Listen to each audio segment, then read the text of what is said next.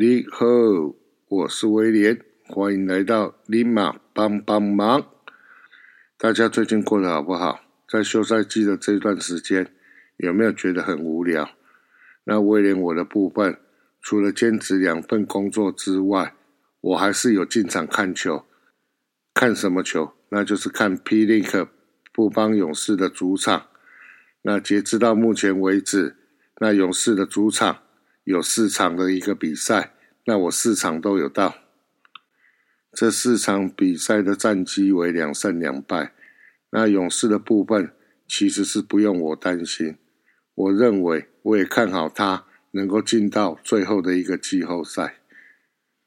那今天的这一集最主要会更新的原因，是针对从球季结束后到现在一些比较重要的和悍将有关的新闻。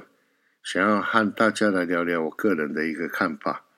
那首先的第一则就是布邦悍将更换训练基地，春秋训场地移往道江。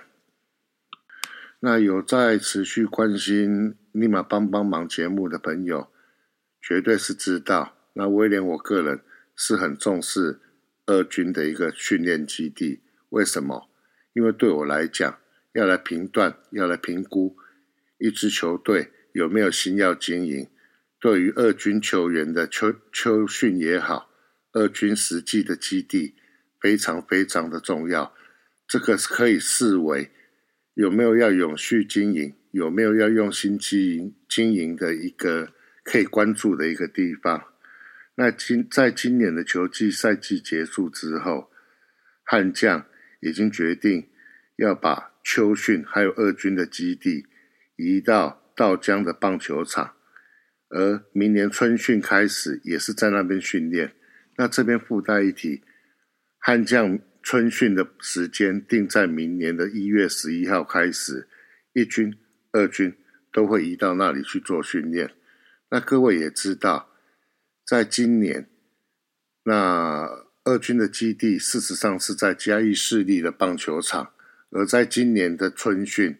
事实上是把球员分为两个部分，一个部分是在嘉义市立棒球场做训练，另外一个部分是由峰哥领军，是带到台东的体中去做训练。那我个人觉得，这应该也是今年战绩不好的原因之一。为什么？因为对于总教练和首席教练来讲，并没有办法在春训的时间，针对所有的球员去做观察。在台东体中训练的那些球员的状况，就必须要委托封总来向总教练报告实实际训练的状况。而在今年要移往道江了之后，因为道江在那边有两个球场，所有的球员就可以直接在那边直接的去做训练，而教练团们，包括邱总，那包括二军的封总。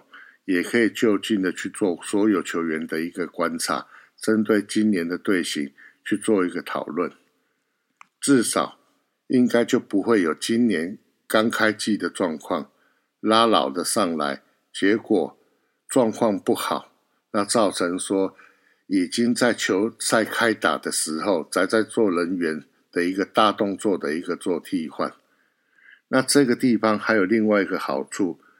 是包括重训室、医疗室、简单的餐餐厅，甚至于宿舍，都在同一个区域。球团可以就近的去做一个最方便的一个管理。而对于球员来讲，如果他们在白天的训练过后，针对自己要加强的部分，也可以利用夜间去做一个训练。这个部分是我所最重视的，因为。如果有球员在训练的时候，试问，如果是你，你会在宿舍里面追剧、打电动，甚至打麻将吗？看到和你同才的一些选手都还在训练，那你敢休息怠惰吗？这个是，也就是我们所讲的内部的良性竞争。中信爪队之所以这么强，我一直强调。跟他们的二军基地建构的完善有很大的一个关系。那也也很也开心。那悍将在二军的部分又往前迈进了一大步，有了这个二军的完善的训练基地，我想悍将要七年六亚的日子绝对是不远了。那第二个新闻，悍将教练团异动调整的公告，为了备战二零二三球季。富邦悍将近日在秋训结束后进行教练团的改组，在经过内部讨论沟通后，原一军的打击教练陈威志、一军投手教练林正峰、一军牛棚教练蔡明进、二军投手教练于文斌以及体能教练吕宗恩合约到期后不再续约，而原一军守备教练郑兆航则转任球探情收部。以不同的身份持续协助球队。我在大树野球五四三富邦悍将的年度检讨中，那斯文有问我对于明年的一些小小的一些希望。那我其中的一个希望就是富邦悍将能够进行教练团的小改组。那不是说我有内线，啊，事实上可能我真的是有内线，那可能是我做梦梦到的也好，不管。但是很谢谢球团，在今年的秋训结束之后，愿意针对教练团去做个小改组。那我认为，为什么要去做这一个小改组？是因为布邦悍将成立到现在六年，台湾大赛没有打进去过，那代表什么？那代表我们的养成有出了一些问题。那除了本身球员的问题外，球探的问题外，那针对养成的教练的部分，是不是也也有些问题？那这个就有待各位去想一下。那对我来讲，球员是固定的，能改变的就只有球探以及教练团。那既然如此，我才会想说，在教练团的部分，是不是也能做个小小的调整？由新的教练。再来带领，再来指导这一些在二军嗷嗷待哺的球员。新的教练有新的教法，是不是会有新的一个成效？我是抱持的这样的一个想法来做这一个小小的一个许愿。那在教练团调整的部分，我想各位都知道，大家都在猜，明年的一月那个男人是不是真的会来接台钢的总教练？那基于这大家的这一种想法，我跟大家一样。那所以说，当悍将的教练团提出调整的时候，我有特别的去关注，在调整的名单中，竟然没有那个男人的首席指导教练。对我指的就是郭俊林郭教练，他竟然没有在调整的名单中。身为总教练，我想他底下的教练团们。尽量是会选和自己有关联的一个教练团，这样子大家在合作起来会更有默契，而且会更有效率。那那邱总会这样子去调整教练团的成员。那那个男人，当他接了台钢的总教练之后，应该会有这样的一个想法才对。但是郭俊林教练竟然没有在这一波调整的名单中。坦白讲，让我有点讶异。球团对于球员名单的调整，对于教练的调整，都是很正常的一个现象。那我觉得邦明也不要觉得说，好像这次的举动最主要就是要去牛化。我想这个一切都是刚刚好，因为毕竟从义大接手过来了之后。原本的这些教练都在，那现在只是再换了一批新的教练团进来，要来带领球队。这个绝对不是跟去年化有关系啊！拜托，麻烦大家千万不要有过多的一个联想。说不定接下来要来接手的教练团里面，搞不好也有新农出身的教练，也不一定啊。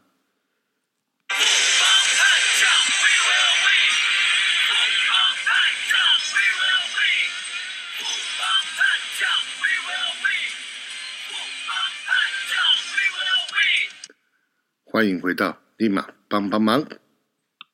那第三则新闻，我想要聊的是关于台钢皇帝的部分。那台钢在最终三十人名单中挑中布邦的是胡冠宇。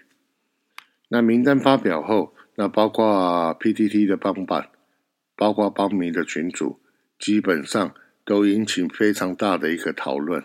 那为什么胡冠宇没有在三十人的保护名单中？那明明就是缺游击，那为什么？为什么？为什么胡冠宇会被选走呢？那事实上，校长在台钢公布挑选的人选之前，已经有很明确的讲，三十人保护谁？保护明年教练团认为是一军作战的主力为主。那既然都这样子讲，那代表什么？代表胡冠宇事实上并不是在教练团认为明年作战的一个主力。那既然不在明年作战的主力，那就要恭喜胡冠宇，在布邦可能没有表现的舞台，能够在台钢被选走。那虽然说可能要打一年的二军，但是在后后年上到了一军的时候，我想他的表现的舞台。就会非常非常的多，球员要的就是舞台。那至于为什么胡冠宇不在作战的主力里面呢？坦白讲，我也想知道。就好像杨斌还有杨庆豪，为什么不在明年作战的主力呢？我也想知道。事实上，胡冠宇今年今年上到一军的时候，他的守卫并不是在游击。而是在二垒。那查了一下他在二军的一些资料，没有错，他在二军是以守游击为主。可是，在二军的比赛中，他并不是布邦悍将守游击最多的一个人选。守游击最多的是刘俊豪，接下来是庄伟恩，第三个才是胡冠宇。那代表什么？代表在教练团的作战的一个计划中，胡冠宇并不是二军最主要的一个选手。那既然胡冠宇并不是最主要的游击的一个替补人选，那没把他摆在三十人名单，我个人就没有那么意外了。因为我们先来看看目前布邦悍将的游击人选，有王拔。有花贤，有刘俊豪，有林泽斌，那还有今年选进来的林月谷以及池恩琪。明年一军的游击基本上还是会以王拔根花贤为主。那这样子的话，胡冠宇他事实上他就只能够去守二垒。那二垒一军目前又有王正堂为主，叶竹轩以及余生旭。也可以来做替换，所以虽然胡冠宇走了，但是至少在二游的部分，各位帮迷也不用太过于紧张，说啊，我们把胡冠宇这位有潜力的游击手给放走了之后，对于富邦悍将的二游会造成一些伤害。其实不管是谁被挑走，对球队来讲都是一种伤害。那只是刚好他刚选走的。是目前今年我们失误数最高的位置游击，大家的反应才会如此的大。那对于胡冠宇来讲，他在悍将的舞台基本上已经不大，那能够被台钢选走，对他来讲是一种幸福。那也祝福他未来在台钢，不管是二军的比赛还是一军的比赛，都能够有好的一个表现。那本集节目的最后，我想来聊一下目前讨论度最高的今年六十人保护名单外的球员。那在球团公布了今年六十人保护名单外的球员的名单有林永祥、陈宏文、林义祥、张耿豪、王耀林、张瑞麟、洪胜清、林柏佑、林坤生、林宪章、林义全。许成明、周义成、詹志尧、杨耀勋、高国辉以及高孝仪。那这名单上的球员，事实上有些球员球团预计还是会跟他们签回。那最主要，我想来聊聊陈宏文、王耀林、高国辉以及林玉泉等这四位选手。首先是陈宏文，那事实上他是我认为在这份名单中还在战力内的一个球员。对我来讲，之所以陈宏文会把他摆在名单外，完全是因为他先发可以投。后援也可以投，那只是卡在目前球队是在要换血的阶段，所以先发上面没他的位置，后援上面也没有他的位置，他是处于如此尴尬的位置啊！我还记得今年球季初的时候，他是先以先发的身份在场上投，投了一阵子之后，就被调整下放到了二军。那几乎是等等到了快季末的时候，才以后援投手的身份上来投。他事实上是绝对可以再投，那只是说因为换血的关系，所以把他放在名单外。球团绝对是有要把他再签回来的一个想法，只是说这是球团的想法。当你把陈宏文摆在了名单外的时候，难免。其他四支球团，甚至台钢，都会有意愿想要和陈宏文来谈谈看，是不是可以把他签回去，当做集战力使用。而王耀林，大家都觉得很奇怪，九月份的时候球员交易才把他交易过来，怎么会在年底的时候就把他放在六十人的保护名单外？我个人觉得这个原因很单纯。就是他的表现跟跟他的薪水是不成比例的，那球团借这个机会要来调整一下他的薪水，那他会不会被其他球队牵走？我觉得也是和陈文文一样，也有极大的一个可能性。职业运动在商言商，表现好薪水一定高，那表现不好的时候，一定是会被在薪水上面去做调整。大家也不要觉得说。很意外，这个是一个商业上的一个行为。那接下来，我想先来聊一下阿转，我把国徽放在最后一位。那阿转的部分，那目前的薪水在野手的部分是富邦悍将的野手里面薪水最高的，月薪是七十万元。但是大家也知道，阿转的表现是逐年逐年的在衰退，没有错。他对于布邦悍将对于义大犀牛，甚至对于新农牛都有他的功劳在。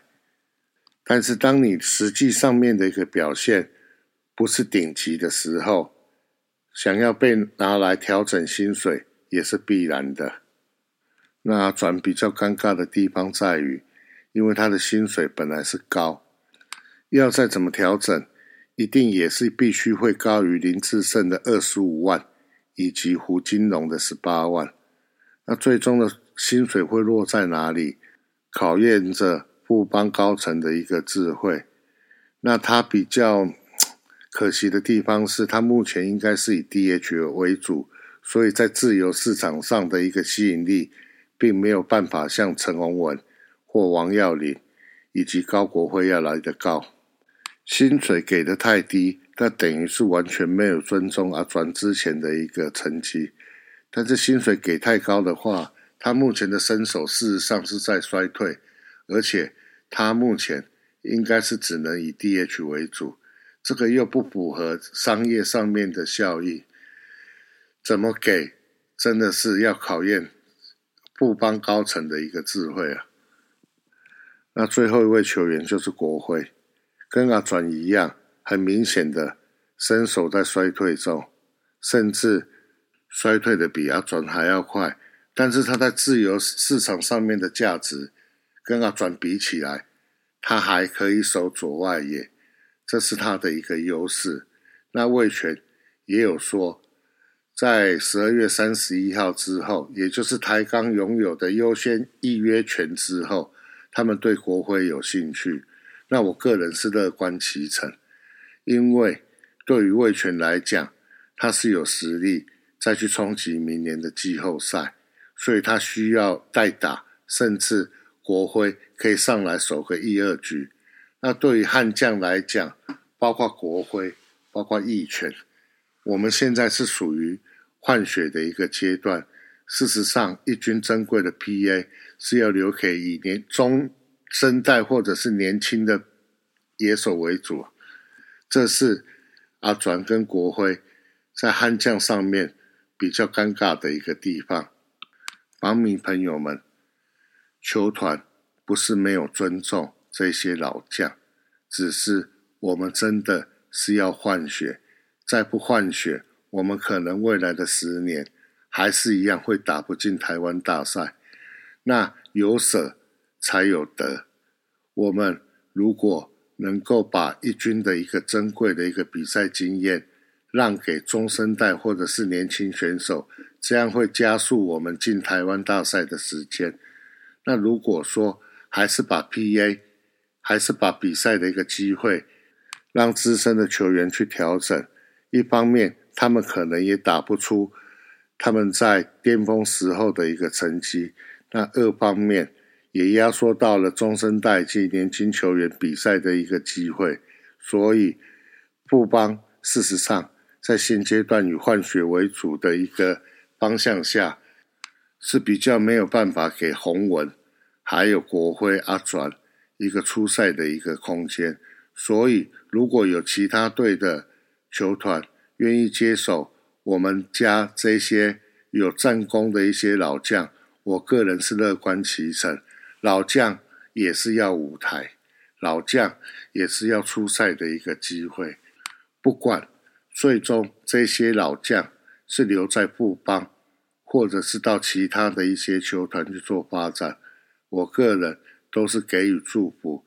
谢谢你们曾经帮助过这支球队，谢谢你们。曾经为这支球队做出最大的一个付出，一切都是最好的一个安排。以上就是本周的立马帮帮忙，请多多进场看球，不管是棒球或者是篮球。如果可以，请带着你的家人、朋友、同学、同事进场看球，一起为你们支持的球队和球员鼓励呐喊。那我先预告一下下一集的内容。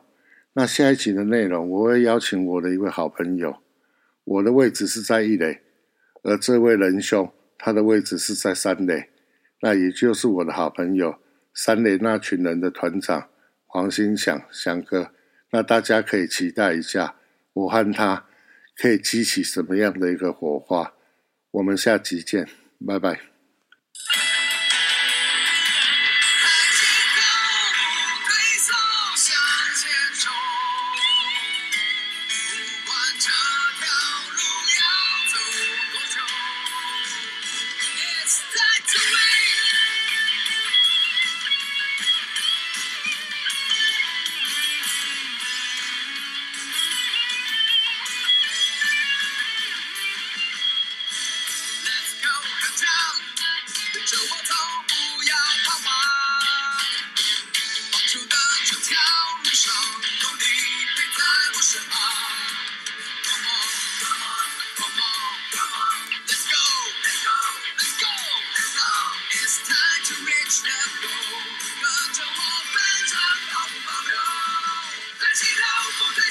向前冲。不管这条路要走多久，哦，我相信我和你，我相荣耀说不完。起请不退缩向前冲。不管这条路要走多久。